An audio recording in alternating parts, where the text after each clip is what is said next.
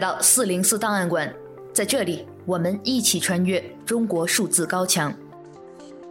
CDT 周报是中国数字时代每周周日发布的原创栏目，分为荐读、关注、奇闻、故事等几个类别，方便读者了解过去一周时间内中国数字时代重点关注的内容。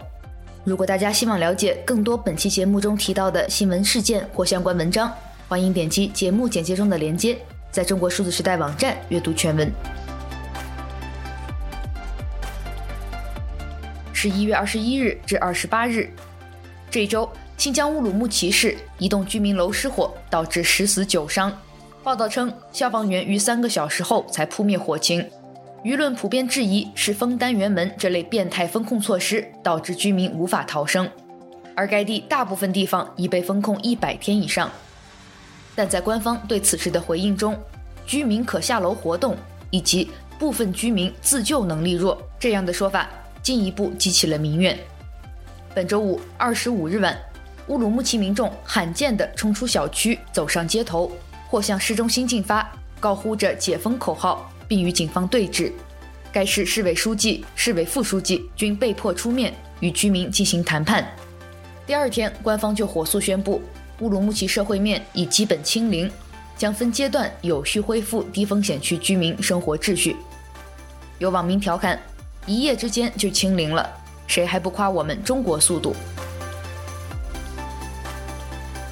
在走上街头的人群中，或许不少人已经受过重庆超人哥的感召。这名身背超人背包的男子，在小区门口振臂一呼，火遍全网。他说。这个世界只有一种病，它叫不自由和穷。我们现在全占了，我们还在为一个小感冒而折腾。为什么？我告诉你们最直接的原因，因为市政府已经错了，他们只能错下去。诸葛字孔明，人家打了败仗，人家敢承认，我们连承认的勇气都没有。我们曾经有篇课文入选过我们的教材，上面说过六个字。不自由，勿宁死；不自由，勿宁死。所幸，这位仗义直言的勇士也并不孤单，他最终被勇敢的街坊邻居们救下。无论是重庆超人哥不孤之勇的广为传染，还是乌鲁木齐的大火悲剧与反抗式解封，他们彻底激起了全国各地民众的非凡勇气。与两年多前网民接力转发艾芬医生的报道、发口哨的人相似，一场大型的赛博游行率先上演，各种内容雷同的文章，如“对对对，好好好，是是是”，以及“赢赢赢赢赢赢赢”等等，纷纷被转至十万加的超高阅读量。这一网络行为艺术，转发的内容为何并不重要，重要的是以刷屏方式表达无声的抗议。不用做任何说明，便能彼此理解。尽管这些文章里没有任何敏感词，但最终大部分文章还是遭到了微信的四零四屏蔽。有网民调侃：“既然连这样的文章转发都不允许，那苏联笑话中的举白纸抗议难道也要成为现实？”的确如此。很快，南京传媒学院便出现了手举白纸抗议的学生，他的同学们也自发聚集，表达支持。并在夜晚点亮灯光，高喊“人民万岁，逝者安息”，也就是我们在本期节目开头听到的声音。该校校长出面威胁聚集的学生们，说：“你们总有一天要为你们今天所做的一切付出代价。”这句话直接遭到学生反呛，说：“你也要为你所做的付出代价，这个国家也要付出代价。”由南京传媒大学最先点起的点点星火。很快变成燎原之势，蔓延到了各地高校。据媒体端传媒的统计，截至周日二十七日晚，中国已有十五省七十九所高校爆发了线下民众悼念及抗议活动。习近平的母校清华大学的学生们同样沿用了白纸抗议的做法，学生们高举白纸，围在第一个站出来的女生身边，喊出了诉求更清晰的口号：民主、法治、表达自由。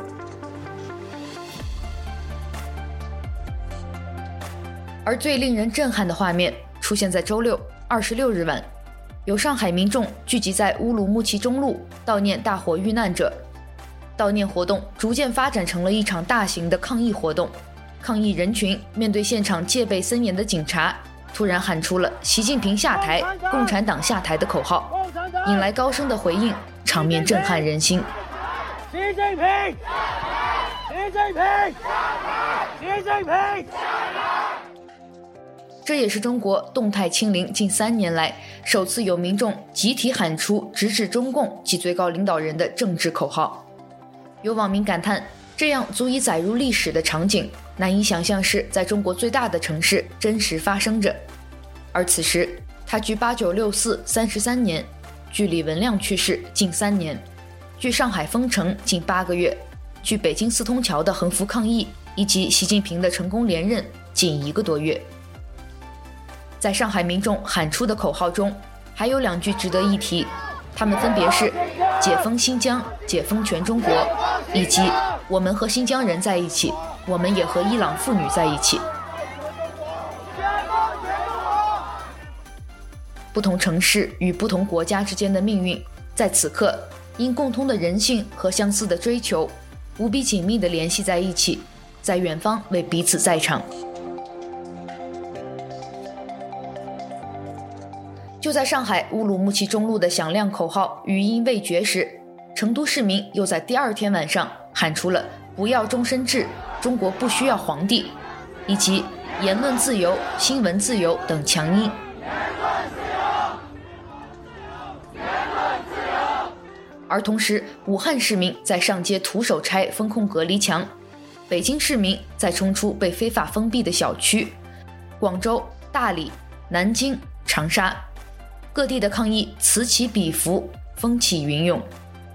一切诚如许章润教授的那篇知名檄文所说：“国民的愤怒已如火山喷发，而愤怒的人民将不再恐惧。”也如习近平重复强调过的一句毛泽东的话：“现在中国人民已经组织起来了，是惹不得的；如果惹翻了，是不好办的。”至于当局将如何应对这汹涌的民意，上海市政府的思路给我们提供了重要的参考。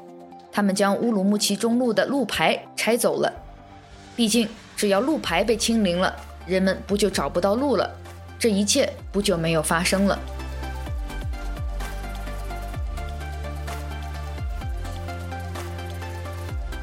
一周见读。十一月二十六日，上海乌鲁木齐中路大批民众走上街头，对日前在新疆首府乌鲁木齐死于火灾的遇难者表示哀悼。活动后来发展成大规模抗议行动，抗议人群面对现场戒备的警察，愤怒喊出了“不自由勿宁死”、“习近平下台”和“共产党下台”等口号。本周全国各地线上线下都出现了多起民众聚集抗议的事件。关于这些抗议行动的记录，本周我们有十一篇相关文章和视频推荐，请见相关文章。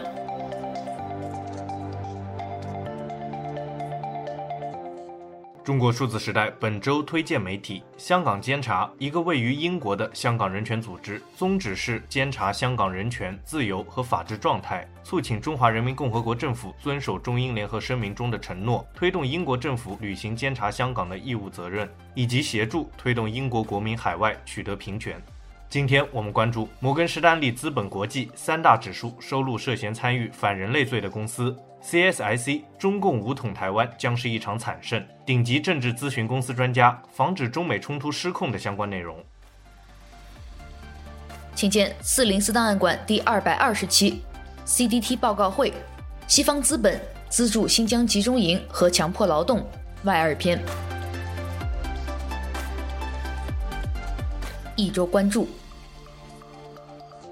我们不愿再目睹有人因恐惧而不敢回乡。在方舱中结束生命，也不愿再耳闻被堵住消防通道后人民窒息的悲鸣。我们需要知道恐惧为何而来，皮影戏之后是什么在牵引着敌对与互害。我们要将审视的目光从邻人身上挪开，重新注视那正凝望我们的深渊。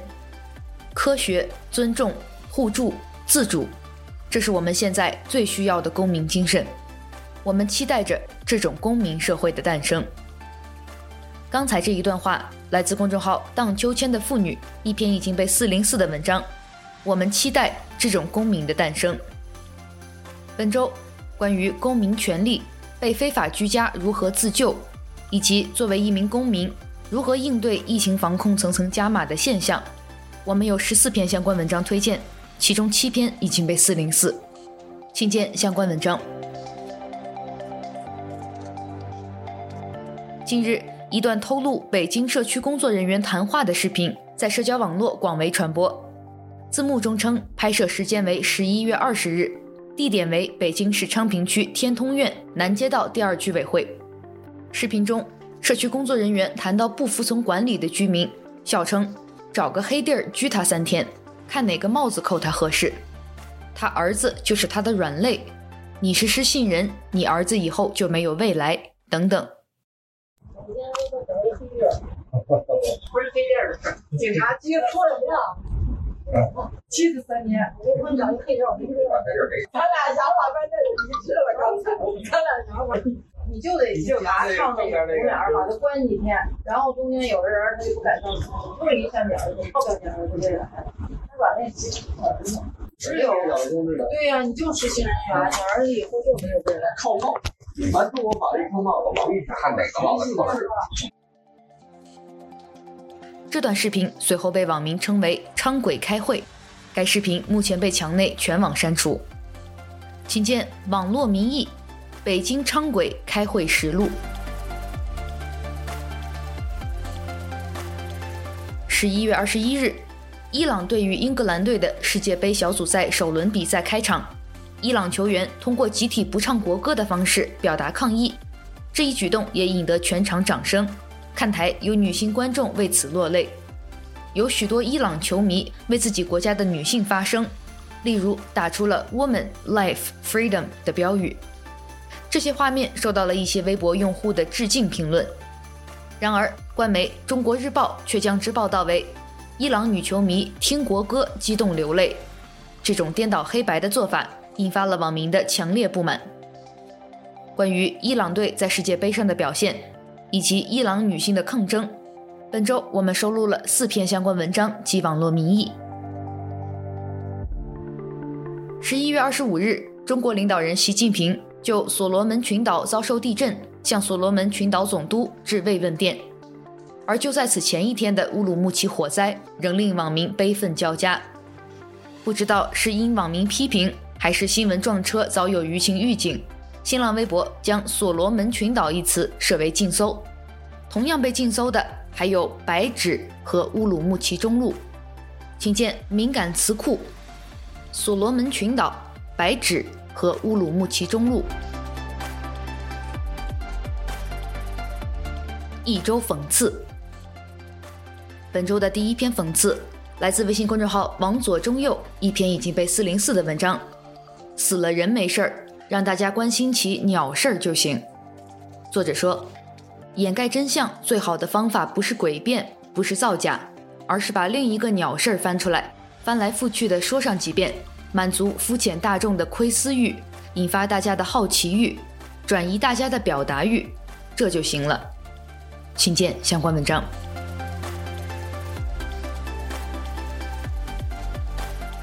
本周的第二篇讽刺。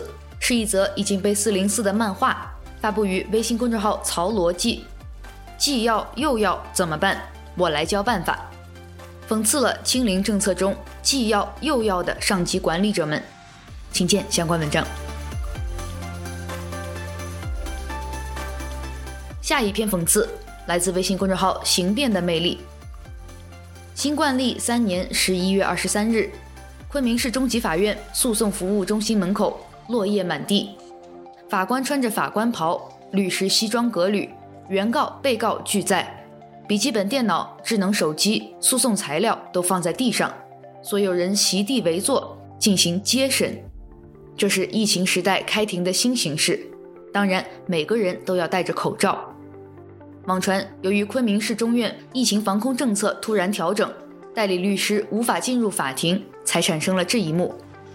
据说当日的很多庭审直接取消，这场接审得以进行，还要归功于该案遇到了一位负责的法官。请见文章：新惯例三年，庭审变接审。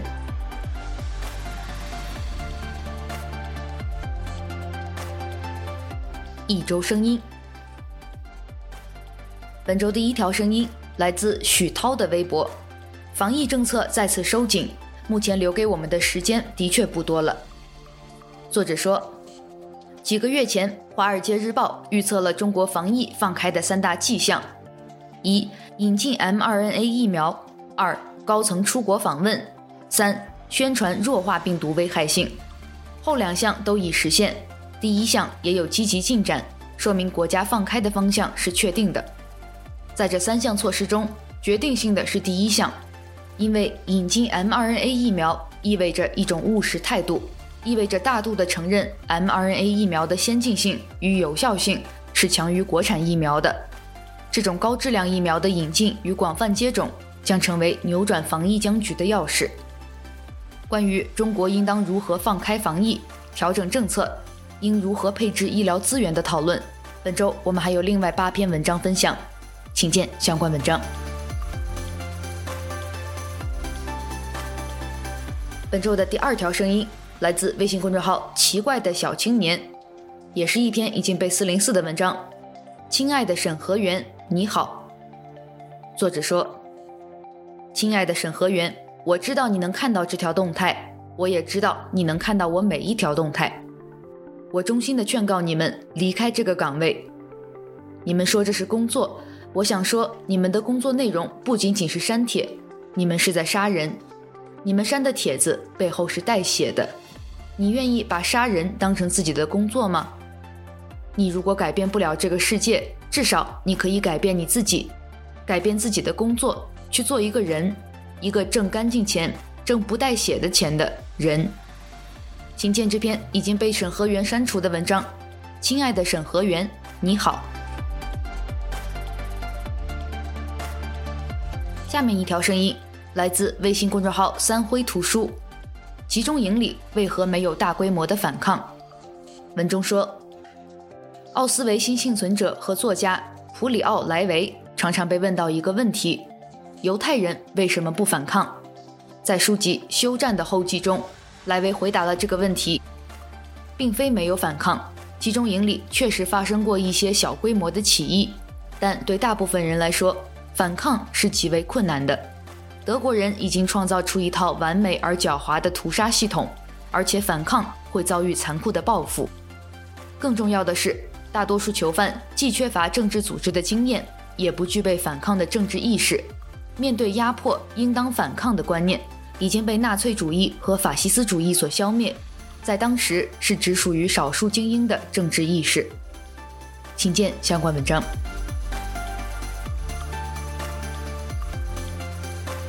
一周故事，首先是一篇来自《三联生活周刊》的故事：意外滞留乌鲁木齐一百零五天，我终于离开了。八月十日，乌鲁木齐宣布全城静默。至今已有一百零五天。七月底，小齐一家四口跟着旅行团来到新疆旅游。接到封控消息后，旅行团选择马上离开乌鲁木齐。小齐却在出乌鲁木齐火车站时发生意外，腰骶骨折，左侧身体大面积软组织挫伤，因此他不得不独自留在医院。三个多月里，小齐经历了自身的疾病治疗，出现发烧后的单间隔离，三次转院。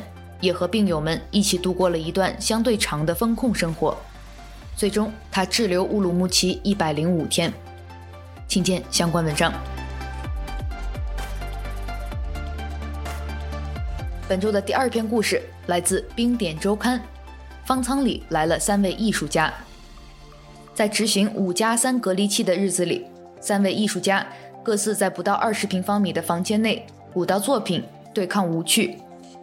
孟立超通过外卖买来画笔、纸张，边听摇滚乐边把涂鸦画满房间的墙壁、天花板、洗手间的毛玻璃。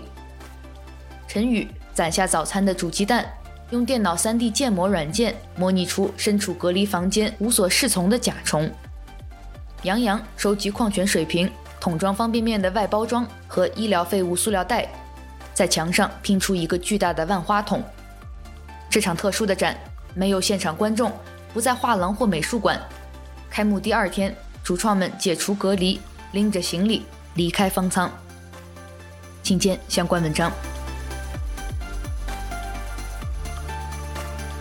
本周最后一篇故事来自微信公众号“八点见闻”，二十条落地一周后，来自七个普通人的故事。优化疫情防控的二十条措施发布已逾一周，种种防控措施调整点燃了无数期待，但也在落地执行中出现了一些困难，带来了一些新的问题。随着二十条落地，一些早期的变化已经开始浮现。我们找到了七个不同处境的普通人，有人在香港等候入境，有人作为密接却未被集中管理，有人漂泊在外一个多月，由社区工作者成为承压最大的角色，有隔离点工作人员二十四小时随时待命，而来自县医院和方舱医院的两位医生都在为接下来一两周可能出现的医疗压力未雨绸缪。请见相关文章。最后一周视频。十一月二十四日，封控了近四个月的新疆乌鲁木齐天山区吉祥苑小区内，一栋高层住宅楼发生火灾，大火持续烧了近三个小时。根据随后中共官媒央视新闻发布的情况通报称，这场火灾是疑因插线板着火引发。最终导致十人死亡、九人受伤，但一些流传的视频显示，消防车到达小区后被疫情防控围栏拦住，无法进入现场，只能从小区外面远远地往火灾处喷水。小区居民拍摄的视频也显示，楼里的通道门被锁死，导致他们无法逃生。大家请看，这是三单元的也拿铁丝绑着呢。我从四单元把这个门开开以后过来以后，我们逃生逃到三单元，他就锁上，我们都过不去。看清楚。请见 CCTV，新疆乌鲁木齐一高层住宅楼发生大火，十人丧生。网友：封了一百多天，等来的不是自由，是大火，是浓烟。十一月二十三日，一些在中文互联网上被疯传的视频显示。郑州富士康爆发了工人示威抗议，当局出动大量警察暴力镇压。据富士康工人爆料称，发起示威抗议的工人主要来自郑州富士康新招聘的员工。这些员工抵达工厂后，发现实际情况与之前签署的雇佣合约内容不一致，不满富士康集团变更合约，以及他们反对严格的隔离措施，于是他们于十一月二十二日深夜开始。准备冲出厂区，结果遭到守在门口的警察暴力阻拦。又开始了，又开始了。昨天晚上到后半夜，现在又开始了，一大早又开始。十一月二十三日早上，成群结队的武警、特警赶到厂区进行维稳。随后，郑州富士康向员工承诺，将对选择离职返乡的新进员工给予一万元补贴。然而，据员工爆料称，在公布了解决方案二十分钟后，一些扫离职码的工人发现健康码转红，还有工人称钱到账后银行卡被冻结，于是工人们再次进行示威抗议。打倒富士康！干掉富士康！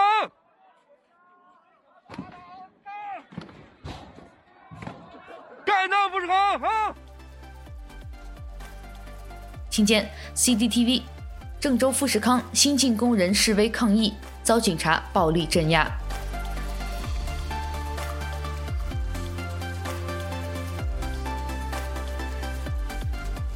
以上就是本周 CDT 周报的内容。如果大家希望了解更多本期节目中提到的新闻事件及相关文章，欢迎点击节目简介中的链接，在中国数字时代网站阅读全文。